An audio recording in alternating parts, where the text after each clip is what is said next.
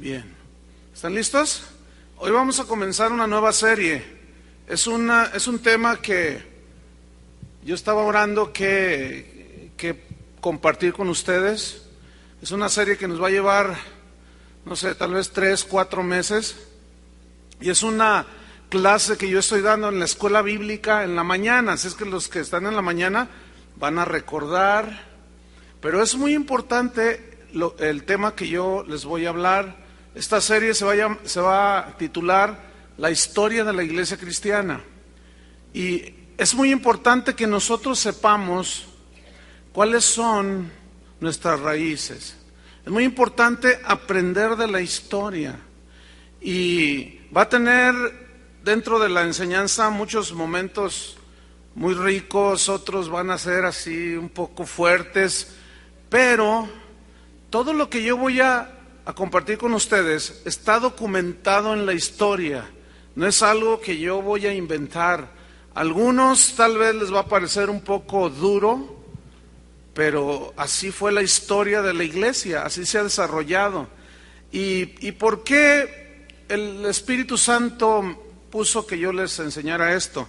Porque es muy importante que nosotros sepamos cómo inició la iglesia, cómo se fue desarrollando, cómo se fueron apartando de Cristo, cómo vino el tiempo de la reforma, el oscurantismo, eh, cuando la iglesia entró en una etapa terrible, cómo vino la reforma a la iglesia hasta nuestros días. Y es muy importante que nosotros nos ubiquemos donde estamos el día de hoy y qué fueron los, los siglos pasados.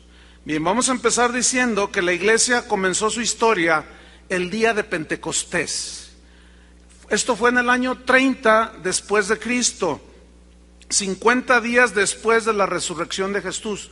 Fue el día de Pentecostés. Esto lo registra Hechos capítulo 2.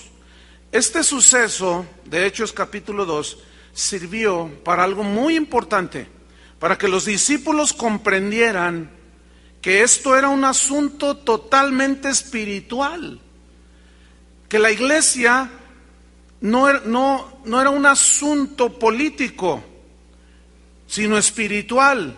Y aquí surge una pregunta. ¿Debemos nosotros los cristianos de hoy tener como meta llegar a puestos políticos para gobernar cristianamente al mundo? Escuchen bien, el propósito de Dios sigue siendo el mismo. El propósito de Dios para la iglesia no es político es espiritual. Desde ese día, el Espíritu Santo, desde que descendió el Espíritu Santo, el día de Pentecostés, desde entonces ha morado en la iglesia. No nos dejó huérfanos el Señor. Pero el Espíritu Santo no mora tanto en la organización como iglesia, sino individualmente. Cada creyente, cada hijo de Dios, cada persona nacida de nuevo, en ella mora el Espíritu Santo. Por lo tanto, todos tenemos a nuestra disposición el entendimiento y la revelación de lo que Dios quiere para nosotros como parte de su iglesia. Pero hay una parábola que Jesús mencionó del trigo y la cizaña, no sé cuántos la recuerden, donde él habló de cómo él había sembrado buena semilla, pero también había crecido cizaña, y la cizaña es una rama muy parecida a la rama del trigo. Y un hombre llegó en esta parábola y le dijo, Señor, ¿que no plantaste buena semilla solamente? ¿De dónde pues salió la cizaña? ¿Quieres que cortemos la cizaña? Y Jesús le responde, no, porque no sea que junto con la cizaña cortes el trigo. ¿Qué significa esto? ¿Qué quiso enseñar Jesús? Él dijo en otra ocasión, yo los envío como a ovejas en medio de los lobos. Es decir, que nosotros íbamos a vivir en este, en este mundo con la investidura y la llenura del Espíritu Santo, pero que entre nosotros en la iglesia inclusive se iba a meter gente que parecía cristiana, pero no era cristiana. Y esto lo veremos cuando hablemos en la época del oscurantismo, cuando el papado y todo eso. Entonces, originalmente la Biblia registra que la iglesia se formó de puros judíos, totalmente. Jamás imaginaron que en la sabiduría de Dios Él iba a incluir a los gentiles. Gentil en, en griego significa pagano, significa foráneo, y eso somos nosotros. No éramos el pueblo elegido de Dios. Pero en la sabiduría de Dios, los judíos, ellos nunca pensaron que en la sabiduría de Dios nosotros íbamos a ser injertados. Y dice en Efesios, quiero leerles Efesios capítulo 2, en el versículo 11, aquí narra la manera en la cual nosotros fuimos injertados en la iglesia. Efesios 2.11 dice, por tanto acordaos de que en otro tiempo vosotros los gentiles, en cuanto a la carne, erais llamados sin circuncisión por la llamada circuncisión hecha con mano en la carne, decir, por los judíos. En aquel tiempo estabais sin Cristo, así estábamos, alejados de la ciudadanía de Israel y ajenos, alejados de los pactos de la promesa Vivíamos, dice Pablo, sin esperanza y sin Dios en el mundo. Teníamos un montón de dioses, pero el Dios verdadero no lo conocíamos. Versículo 13. Pero ahora, digan todos ahora, noten, está en presente.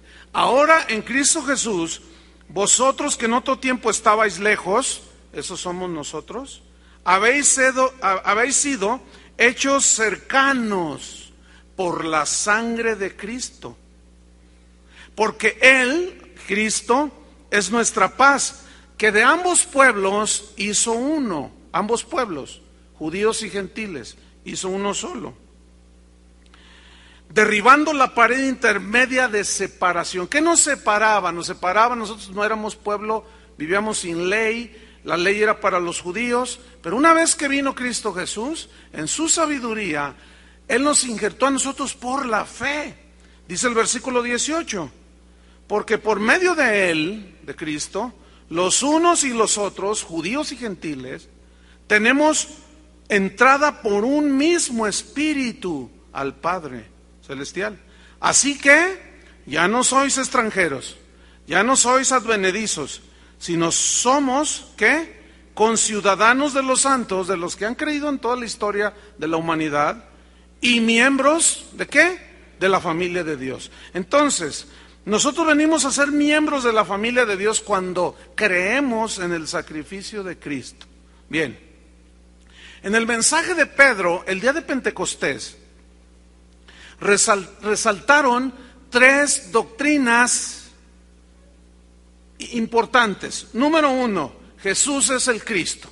Jesús es el Mesías.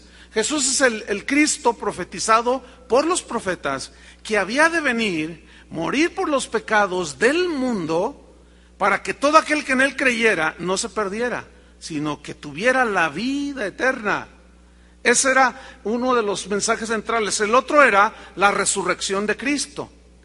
Porque si Cristo no resucitó, vana es nuestra fe, vana es nuestra predicación. Estamos perdiendo el tiempo. Mas como Cristo resucitó, nosotros creemos en un Dios que está vivo. Nuestra relación es con un Dios que está vivo, no está muerto. Los demás dioses están en sus tumbas y tienen sus epitafios. El de nosotros no, está su tumba vacía. Entonces, Jesús es el Cristo, el Mesías. Cristo resucitó, porque esa resurrección es la que nos da a nosotros la esperanza de la vida eterna, fíjense. Y, y en tercer lugar, en el mensaje de Pedro, el día de Pentecostés, no lo podemos leer todo, eh, eh, menciona la segunda venida de Cristo. La primera vino como Mesías, como Cordero, fue llevado al matadero, muriendo por nuestros pecados, pero su segunda venida será con toda gloria. Hemos hablado en la serie pasada de estos dos últimos meses, y, sobre la segunda venida de Cristo, las señales que que habría antes de la venida de Cristo. Entonces, esos tres mensajes esenciales de Pentecostés marcaron el inicio de la iglesia. Escúchenme bien, toda iglesia que se precia de ser cristiano, que descuida estos mensajes, corre un gravísimo peligro. Corre un grave peligro. No son todos, pero son esenciales. Y Pablo decía, yo les he enseñado todo el consejo de Dios. Así inició la iglesia cristiana. Por eso se les llamaron cristianos, porque seguían a Cristo. No eran ni cristianos marianos, ni cristianos agustinos, ni cristianos pentecostales, ni bautistas. No, no, no, no, no. En sus inicios eran cristianos solamente. En Antioquía fue donde por primera vez les llamaron a los que seguían a Cristo, les llamaron cristianos. Pero fíjense, el nombre cristianos era despectivo, qué cosas, ¿no? Pero ya eh, ahora nos distingue a nosotros como cristianos. Ahora, la estrategia principal de la iglesia que iniciaba en Pentecostés, la estrategia para alcanzar a las demás personas para Cristo, era el testimonio personal de cada cristiano. Esto es fundamental que nosotros lo entendamos, hermanos. Porque han cambiado tantas las cosas después de dos mil años que la iglesia se ha perdido en muchas etapas en la historia y tenemos que volver a los inicios. Entonces, la estrategia para ganar a la gente para Cristo ellos lo sabían, los apóstoles lo enseñaban, lo enfatizaban, era el testimonio personal. Tú puedes predicar un gran sermón y decirles un montón de revelaciones espirituales, pero si tu testimonio es de lo peor, no vas a ganar a nadie. Vas a ser piedra de tropiezo. Es decir, que los cristianos de aquel tiempo eran muy congruentes con lo, lo que creían ellos en su corazón, con lo que hacían. Y tú y yo necesitamos volver a ese nivel. ¿Entendieron? Necesitamos entrar en ese nivel, que lo que decimos que nosotros creemos debe de avalarlo nuestra conducta. Hace rato Chuy, mientras dirigía la alabanza, decía, ya no más amarguras, ya no más amarguras. Pero fíjense qué cosas. Los dos últimos mensajes de los domingos anteriores fueron Dios yo entiendo esto preparando a la novia, sanando el corazón y los dos como si se hubieran puesto de acuerdo. Una predicadora que vino de Colombia, Igna Suárez y Toño Ortiz, hace dos domingos, hablaron sobre la amargura en el corazón y casi todos se pararon. Digo, qué bueno por una parte, pero por otro, cristianos de 25 años, de 20 años, se ponían de pie. Déjeme decirle una cosa, algo, algo Dios quiere con nosotros. No es posible que un cristiano que ya tiene 20 años, 25 años, esté con amargura en su corazón. Entonces ahí vemos cómo no hay una congruencia entre lo que creemos y lo que vivimos. Y los primeros cristianos, esa era su fuerza evangelizadora. Por otro lado, notamos que en el libro de los Hechos, no se registra, escúcheme bien, no se registra ningún método de crecimiento de la iglesia. Es decir, que los apóstoles no desarrollaron ninguno, digan todos ninguno, ningún método de crecimiento. Lo que registra el libro de los hechos de cómo creció la iglesia es que ellos llevaban una vida de comunión con Dios y una manera sencilla y espontánea de vivir. Vamos a Hechos capítulo 6.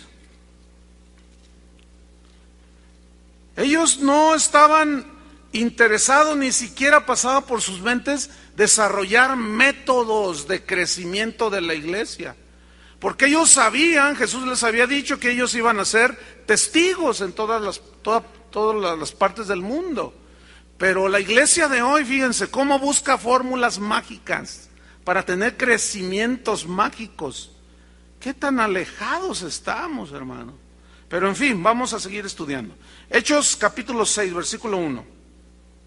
Dice, en aquellos días, como creciera el número de los, eh, crecía el número de los discípulos, crecieron, fíjate, los cristianos. Ningún método de evangelismo. Hubo murmuración de los griegos contra los hebreos de que las viudas de aquellos eran desatendidas en la distribución diaria. Entonces los, los doce, los doce apóstoles, convocaron a la multitud de los discípulos y dijeron, no es justo que nosotros los pastores, los apóstoles, los profetas, los maestros de la Biblia, dejemos la palabra de Dios para servir a las mesas. No es justo. ¿Saben para qué sirven las reuniones de pastores? Es triste lo que voy a decir. Pero ¿sabe para qué sirven las reuniones de pastores el día de hoy? Para planear a qué cantante traen, a qué evangelista traen, cuánto van a cobrar, cuánto se van a ganar. Esas son las reuniones de pastores. Las reuniones de pastores, mire, yo he viajado por todo el mundo, hermano, y he asistido a 20 mil reuniones de pastores. Y yo no me acuerdo una vez en que haya estado una reunión donde los pastores nos hayamos juntado para estudiar, para orar y para estudiar la Biblia. Siempre es para inventar una de rollos, hermano. Por eso la iglesia actualmente está como está. Pero bueno, vamos a seguir leyendo. Dice, buscad pues, hermanos, de entre vosotros a siete varones de buen testimonio. ¿Ven? Siete varones. ¿De qué? No cualquiera allí que dice, yo soy cristiano, gloria a Dios. Y luego andaba transando a los otros. Andaba golpeando a la esposa. Andaba este, eh, haciendo cosas que no debía por ahí. Cometiendo fraudes y... No, no, no, no. De buen testimonio. Llenos del Espíritu Santo. Llenos de sabiduría. Ahora ya estos requisitos, no, mira, Basta con que usted haya pasado un curso de superación personal para usted ya ser un líder en una iglesia. Hágame favor. Por eso está como está la iglesia. No, llenos del Espíritu Santo, eh, de sabiduría, a quienes encarguemos de este trabajo, de servir las mesas, fíjense. Versículo 4. Ah, y nosotros persistiremos, persistiremos, número uno, en la oración y en el ministerio de la palabra. ¿Cuál es el trabajo según el concepto que tenían los primeros cristianos? ¿Cuál era el trabajo de los pastores en la iglesia de Jesucristo? La oración y la palabra de Dios. Las cosas como arreglar el salón, hacer aquello, eso se delega, porque si nosotros entendemos esto, Vamos a valorar más el tiempo de los ministros en esta congregación. Vamos a tener más conciencia. Y no podemos nosotros quitar el tiempo a los pastores de una manera, este, no se debe de quitar el tiempo. El tiempo para nosotros es muy valioso, hermanos. Yo les he instruido, les he dicho, cuando necesiten un consejo, no pidan que solamente yo les aconseje, cualquier pastor aquí les puede aconsejar. ¿Sí?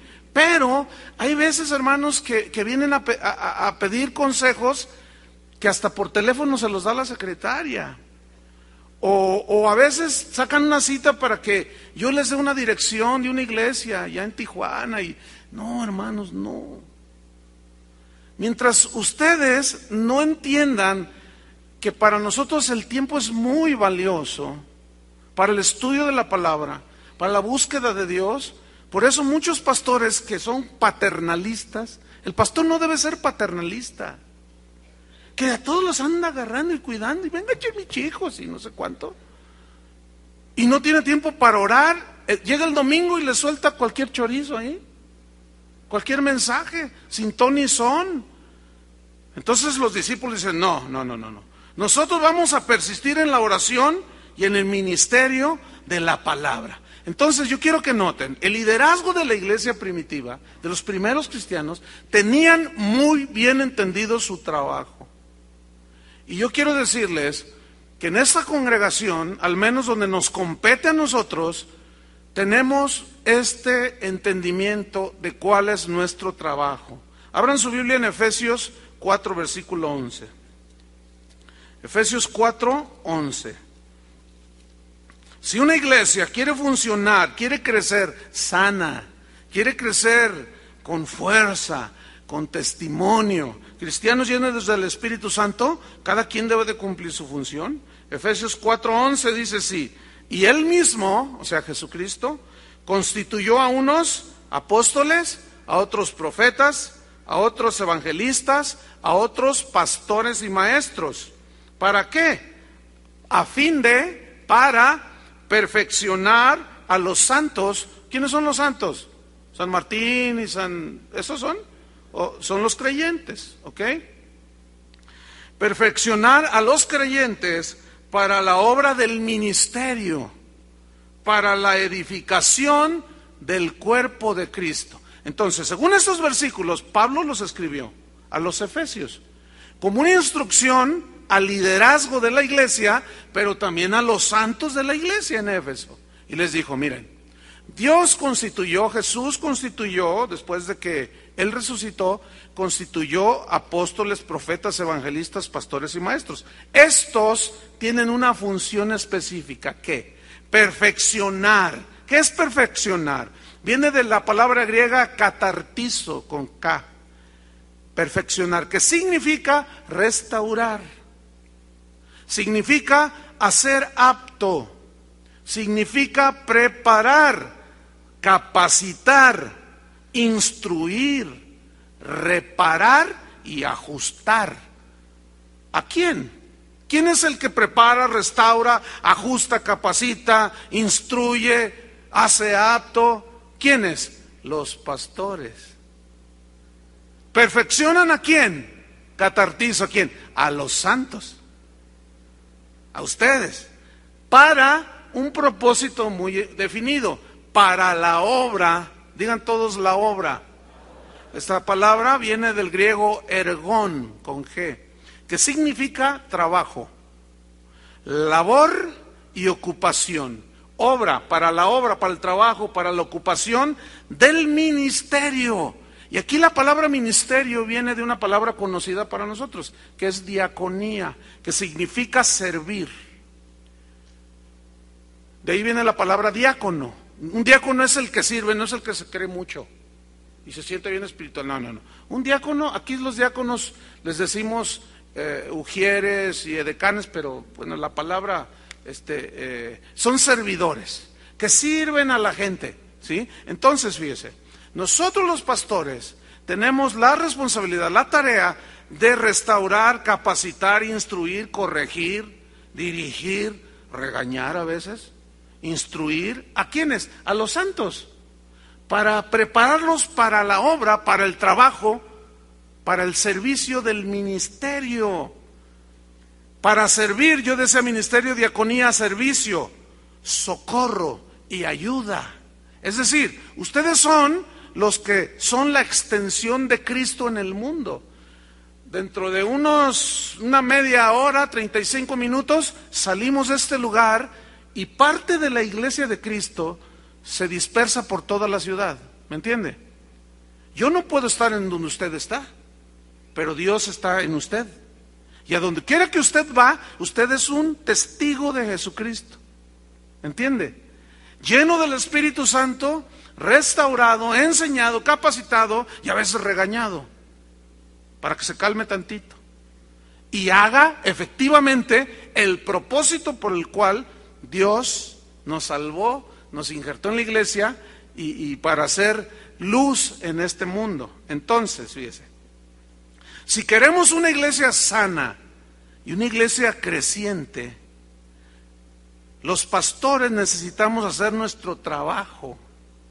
¿Qué es nuestro trabajo? Capacitar, instruir, corregir, enseñar. Mira, yo no tengo nada específicamente en contra de la televisión cristiana, pero los resultados en los países donde hay televisión cristiana es que ha producido un montón de gente que no va a la iglesia, porque les basta prender la televisión, buscan su predicador favorito y ya no van a la iglesia. Y la Biblia dice, no dejando de congregarse. Entonces, ¿por qué, fíjense bien, por qué el día de hoy hay un énfasis para predicar en los medios? Podemos usarlos, pero el testimonio más fuerte que debe, que al menos en esta iglesia, debe ser el testimonio de cada uno de nosotros. Podemos usar la televisión, podemos usar la radio. Ahorita en este momento nos están escuchando en vivo en muchos países en el mundo. Pero en aquel tiempo no había eso. Y si nosotros basamos nuestra evangelización en los medios, en los medios estamos fallando, nos empezamos a relajar, ¿entiende?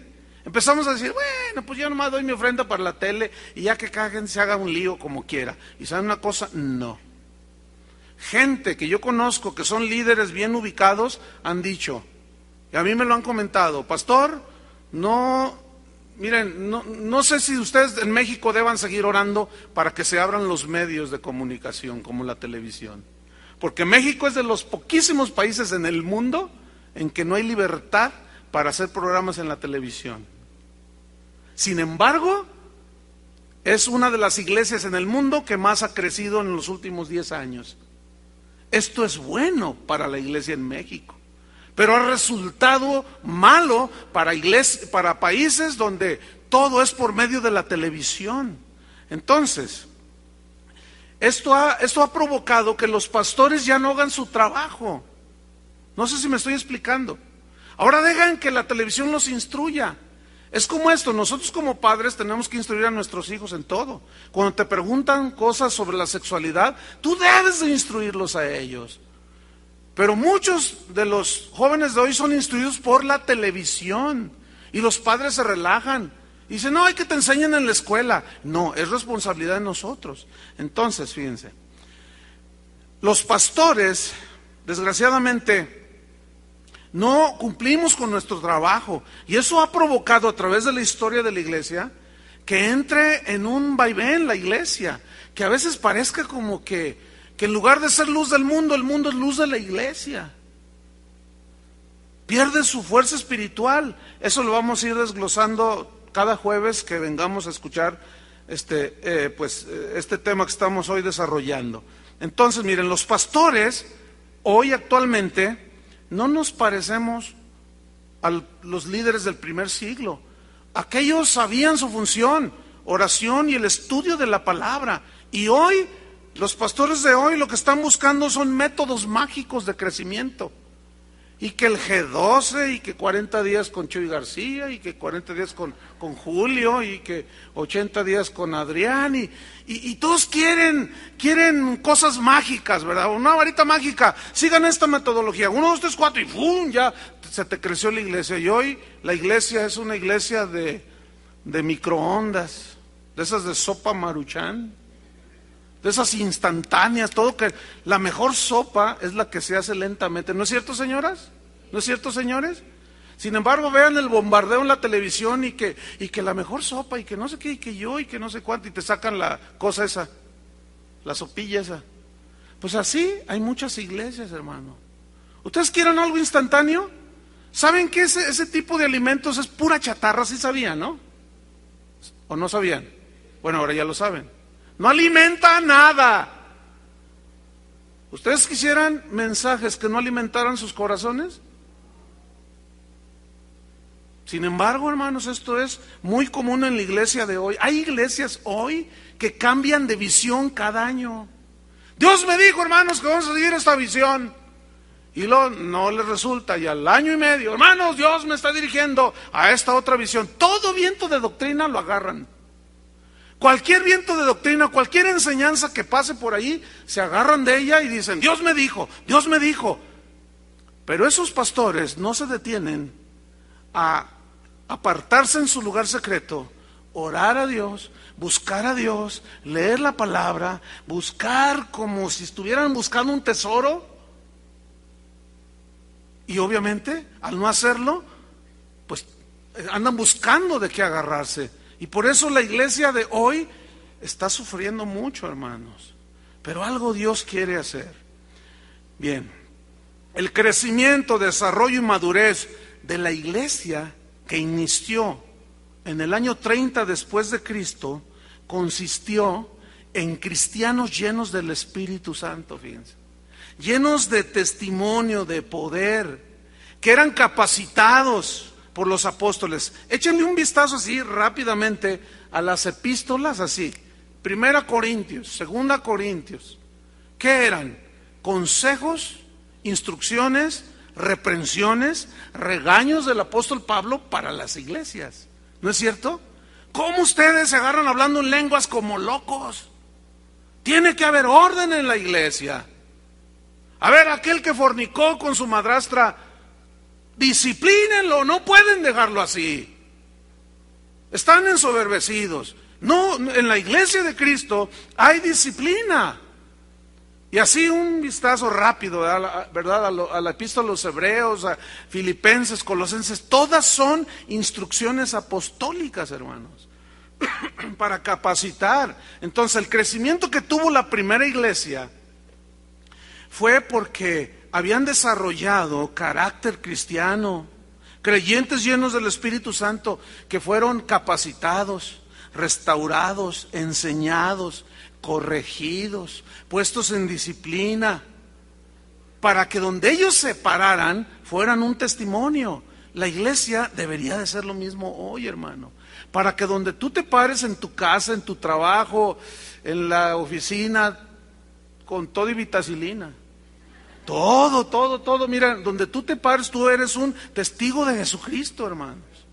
¿Sí? Y hoy, hoy, hoy, ya se, Miren, hay cristianos que piensan que el que debe de evangelizar es el pastor, cuando es trabajo suyo. Pastor, aquí le traigo una señora para que la, guía que reciba a Cristo. Pastor, aquí está una vecina que está enferma y no puede venir a orar por ella, ahí va el pastor. Ustedes pueden hacerlo. Digo, eso yo les he enseñado siempre. Entonces, así fue el inicio de la primera iglesia. Fíjense, los primeros cristianos, la iglesia que iniciaba, los primeros años, ellos, repito, nunca usaron métodos de evangelismo. Ellos lo que hacían simplemente era vivir su vida con Cristo. Eso era todo. Lo único que hacían era tener una relación con el Señor. Ellos no decían, vamos a hacer una campaña de evangelista vamos a invitar al mejor cantante, vamos a invitar al mejor predicador de la ciudad, vamos a traer al mejor predicador del mundo a esta ciudad, este, predicadores que nadie ha traído y puras tonterías de esas, hermano. No, los primeros cristianos vivían su vida normal. Por ejemplo, en Hechos 3, no, no, no, vamos a leerlo porque son historias largas, pero usted recordará, es la historia de un cojo de nacimiento que estaba pidiendo dinero en el templo. Y Pedro y Juan que iban a la oración, ¿a dónde iban? A la oración. No dijeron, oye, vamos a hacer una estrategia, vamos a hacer así, así, que nos pide dinero, entonces no te lleves nada de dinero. Y cuando nos pida le decimos, no tenemos plata ni oro, pero lo que tenemos te damos, en el nombre de Jesucristo levántate. No, ellos vivían su vida normal, natural. Y, esa vida que irradiaba la vida de Jesús, pues es una vida poderosa. Y ellos efectivamente así, así lo hicieron. Ellos no tenían planeado, pero ellos llegan y el hombre los mira, denme dinero. No tenemos dinero, pero tenemos algo mejor. Tenemos a Jesucristo. ¿Qué te parece? Así es que en el nombre de Jesucristo levántate y anda. Y el cojo aquel fue una sanidad milagrosa. Entonces, hermano, escúchame bien. Donde tú te encuentres, tú puedes orar por la gente. No me hables a mí porque no voy. Dios pone en mi camino a los que Él quiere que yo ore por ellos y a ti a los tuyos. Así que tú haces tu trabajo y yo hago el mío. ¿Qué te parece? Entonces no me anden buscando para decir, pastor, venga a orar por la señora esta que está loca. Venga y usted ponga, no, usted ore, quítele lo loco. Ore con fe, póngale las manos si está enferma, si tiene problemas, lo que sea. ¿Cuántos creen que Dios los puede usar? No que así todo se centra en el pastor. Y por eso la iglesia está como está, muchas iglesias. En Hechos 8 hay un caso muy peculiar. Estoy demostrando en la Biblia cómo ellos nunca desarrollaron un, un método evangelístico, ellos simplemente vivían su vida natural. Y eso es lo que nosotros debemos de hacer, hermanos. Dice que Felipe iba camino, por el camino, iba una, una carreta donde iba un alto funcionario de una reina. Y dice que el Espíritu Santo le dijo a Felipe, acércate a ese carro. Y él sin chistar, sin decir, pero ¿para qué? ¿Y, y por qué yo no? Le voy a hablar al pastor Pedro. No, no, no, no. Él simplemente se acercó. Y la historia dice que el hombre, un eunuco, funcionario de una reina, dice que iba leyendo al profeta Isaías. Y, y, Felipe se acercó y le dijo, ¿entiendes lo que lees? Y aquel hombre le dijo, no entiendo nada. Si nadie me explica, no voy a entender. Entonces Felipe le dice, yo te explico. Y le da toda la explicación y cree en Jesucristo.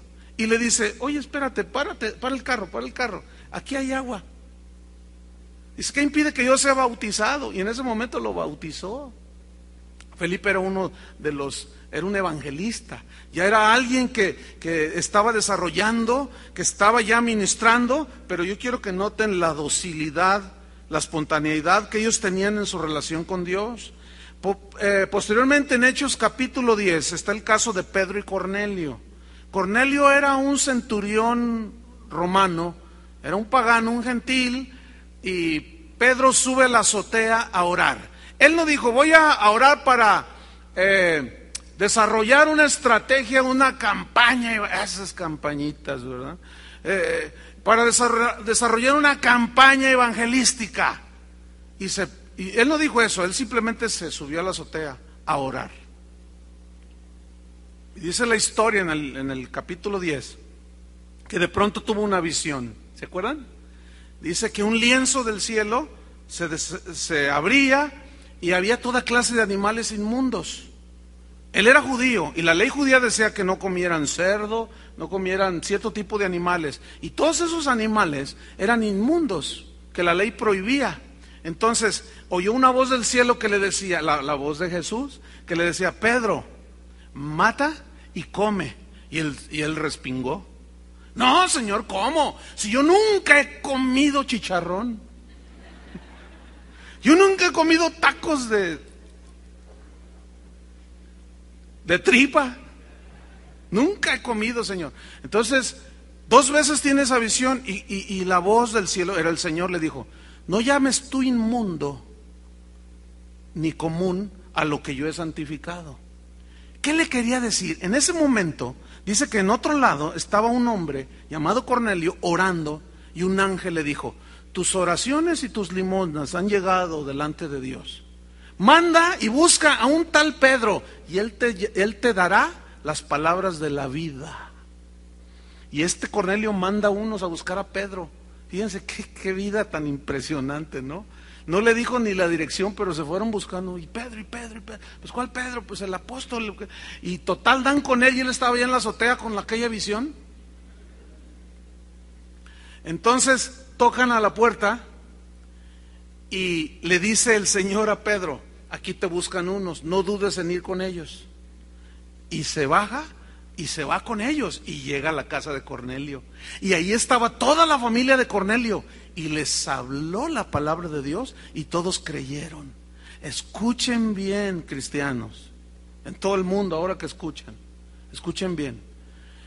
La la estrategia más efectiva es tu propia vida. Es tu propia comunión con Dios. Es la frescura que tú tengas en tu relación con Dios.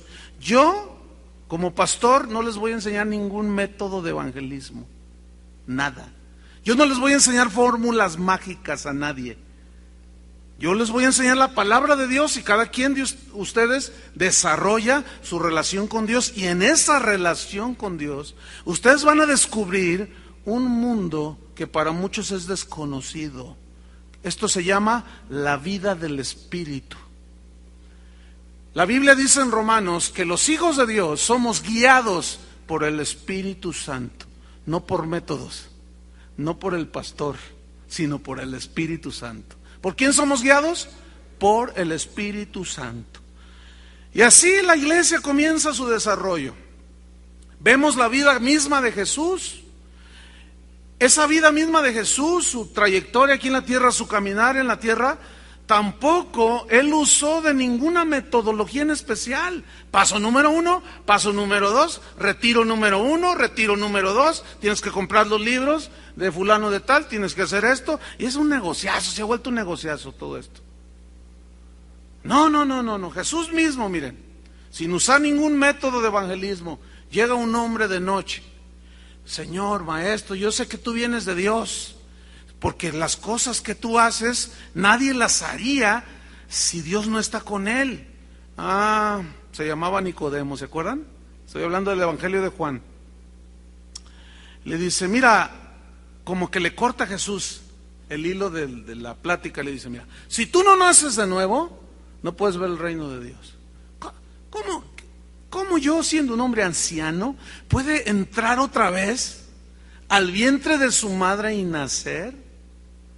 Sí, dice, tú no lo entiendes, si eres maestro de Israel. Tienes que nacer de nuevo. Ese fue el mensaje para él. ¿Saben por qué le dijo nacer de nuevo a él específicamente? Porque era un maestro de la palabra. Escuchen bien. Y los maestros de la palabra, todo predicador tiene que hablar la palabra, porque la palabra es la que hace nacer de nuevo a la gente. Cuando ellos, cuando la gente cree a la palabra. Pero si yo le suelto un montón de doctrinas torcidas, por eso Pablo le dijo a Timoteo, cuídate de ti mismo y de la doctrina, porque haciendo esto te salvarás a ti mismo y a los que te oyeren. Vean entonces, no, siempre que escuchen a cualquier predicador, se los he dicho veinte mil veces, ahí va, veinte mil una. ¿De acuerdo? No se traguen a la primera todo. Estamos en los inicios del final.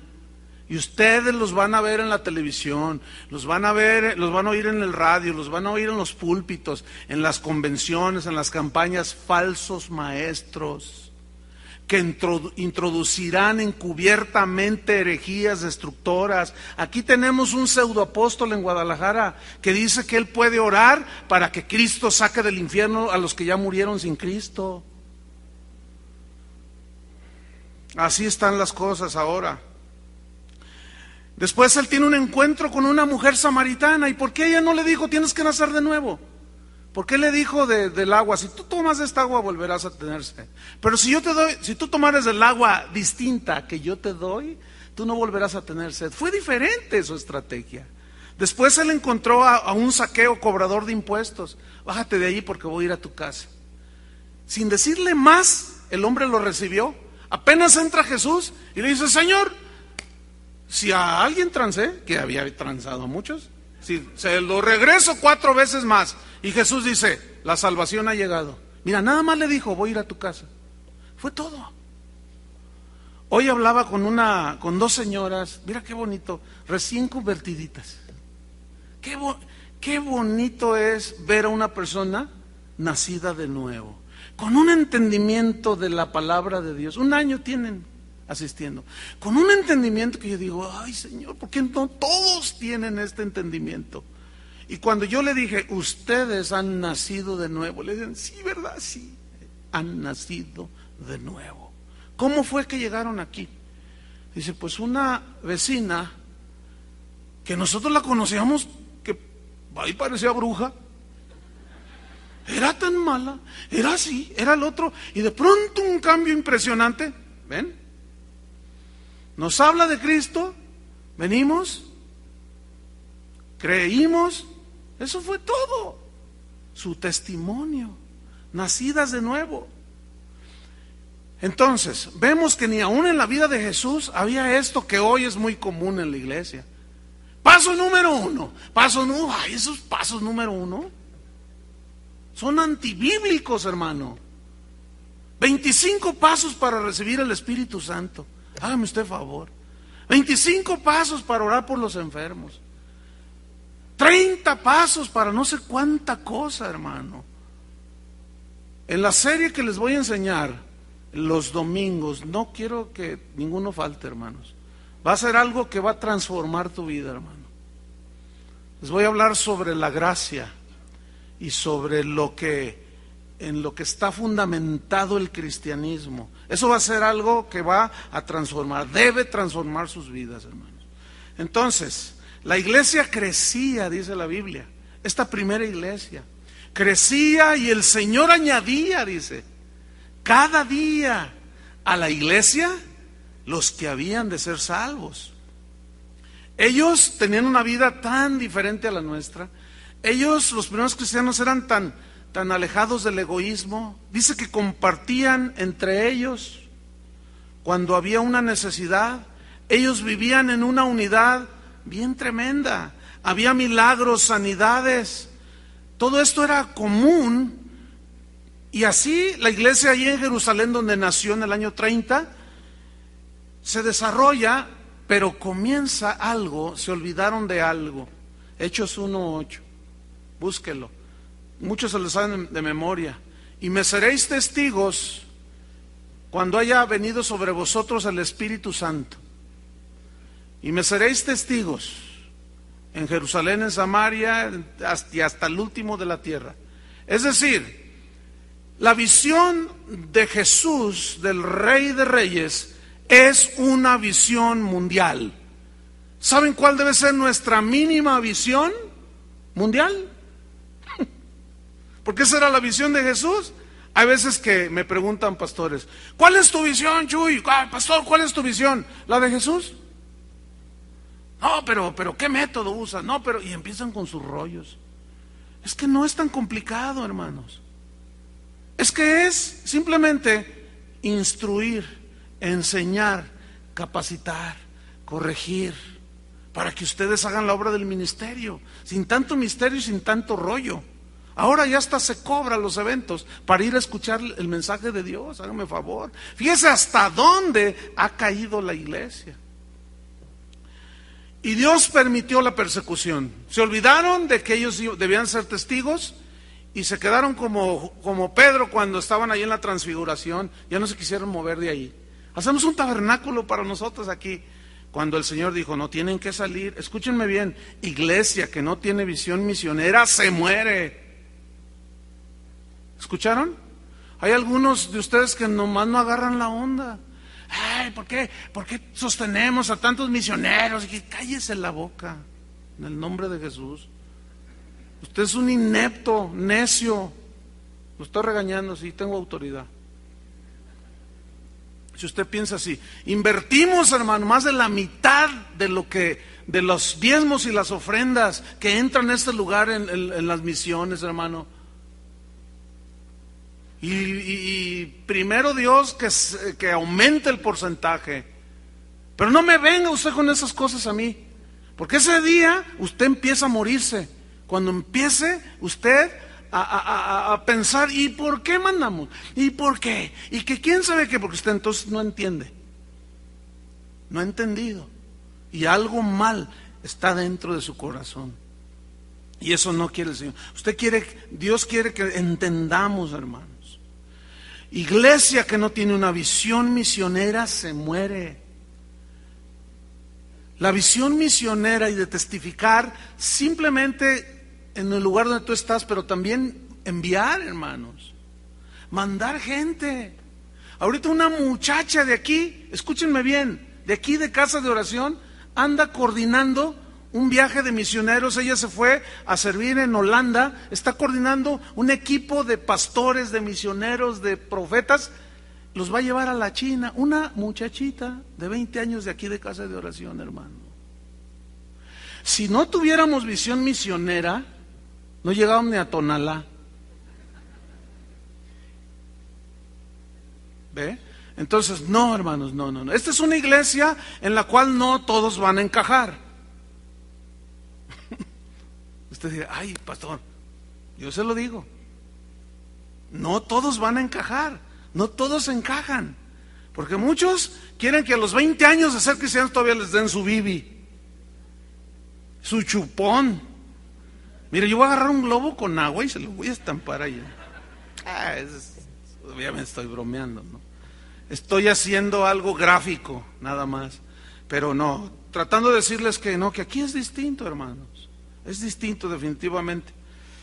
Entonces, ellos se olvidan de salir y el Señor, ¿qué creen que hace? Permite la persecución.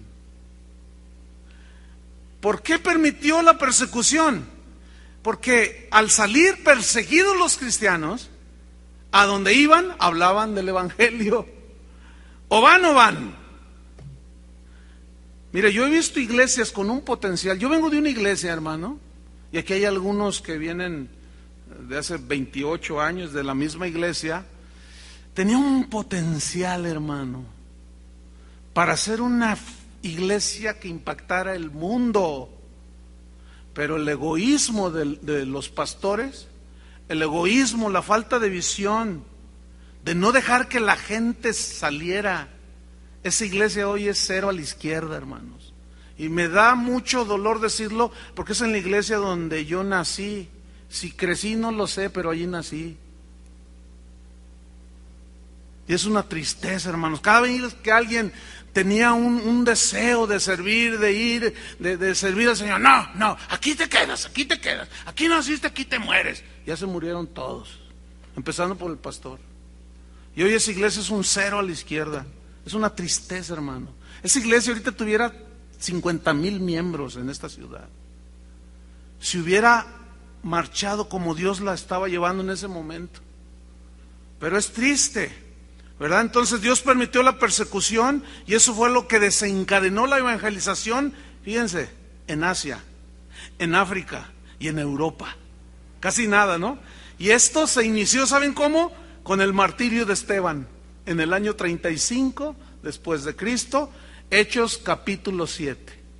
Ahí con el sacrificio del joven Esteban que en su primer sermón, debut y despedida, fue el debut y ahí lo mataron. Y de ahí se desencadena una persecución impresionante sobre la iglesia.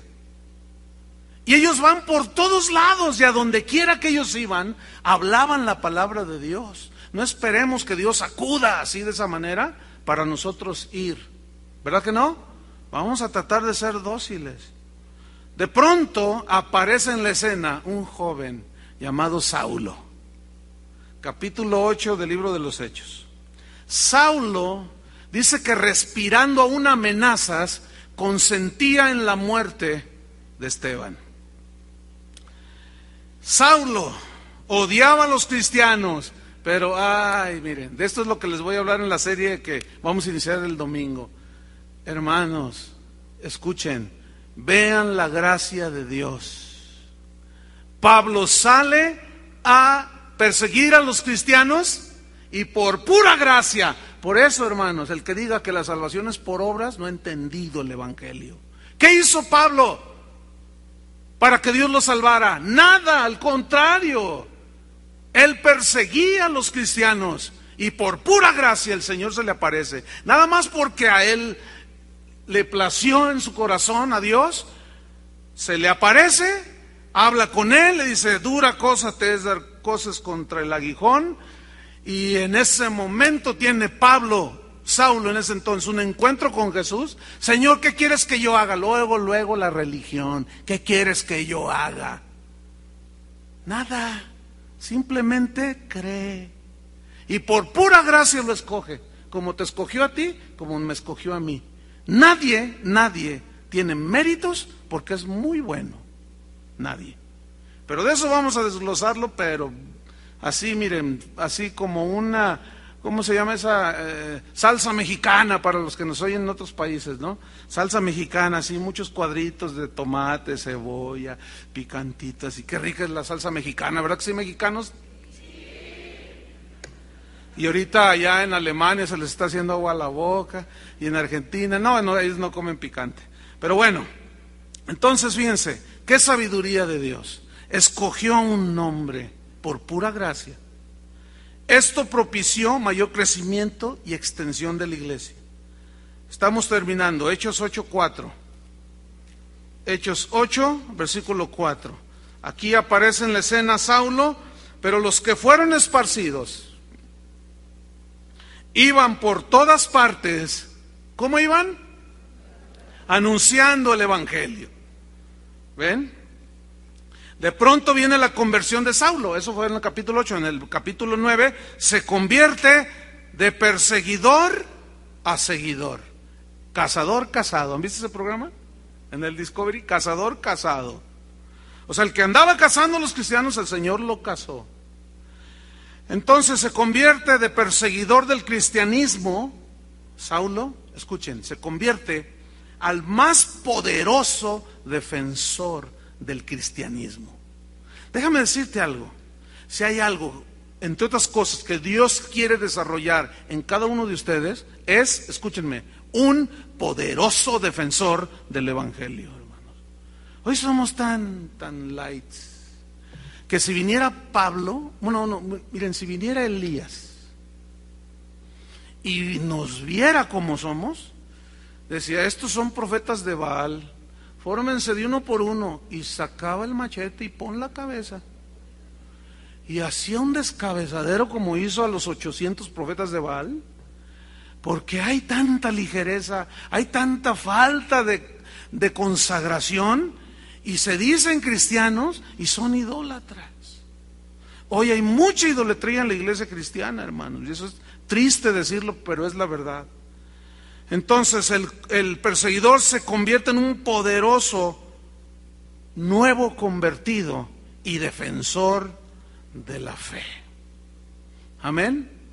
Y eso es lo que Dios quiere que tú y yo vayamos desarrollando, que seamos celosos de la pureza del Evangelio y celosos de una vida recta. Fallamos, sí, hermanos, pero cada vez que, nos, que fallamos, que tropezamos, nos levantamos, nos, nos lavamos con la sangre de Cristo y seguimos adelante. Amén.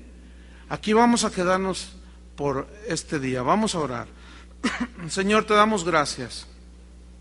Gracias porque el inicio de la iglesia de Jesucristo fue poderoso. Fue maravilloso, fue lleno de vida, sin tantas metodologías, sin tantas cosas que hoy los hombres hemos inventado. Y ellos llenaron el mundo entonces conocidos del, del Evangelio. Lo llenaron, fueron aquí, fueron allá, ellos dieron su vida por la causa del Evangelio. Hoy nosotros estamos aquí dos mil años después, tan débiles, Señor, tan faltos de compromiso, tan faltos de, de consagración, de entendimiento. Pero yo sé que tú estás despertando a la iglesia, Señor, con una visión y un corazón renovado. Yo lo sé, Señor. Yo sé que aquí levantarás apóstoles y profetas, evangelistas, pastores, maestros. Y aún el más sencillo creyente será un poderoso testigo de Jesús. Lo creemos y daremos nuestro mejor esfuerzo porque así sea. Enseñando, instruyendo, dirigiendo, corrigiendo, disciplinando llevando adelante al ejército de Dios. Padre, que tu bendición esté sobre cada uno de nosotros. En el nombre de Jesús. Amén. Que Dios les bendiga, hermanos.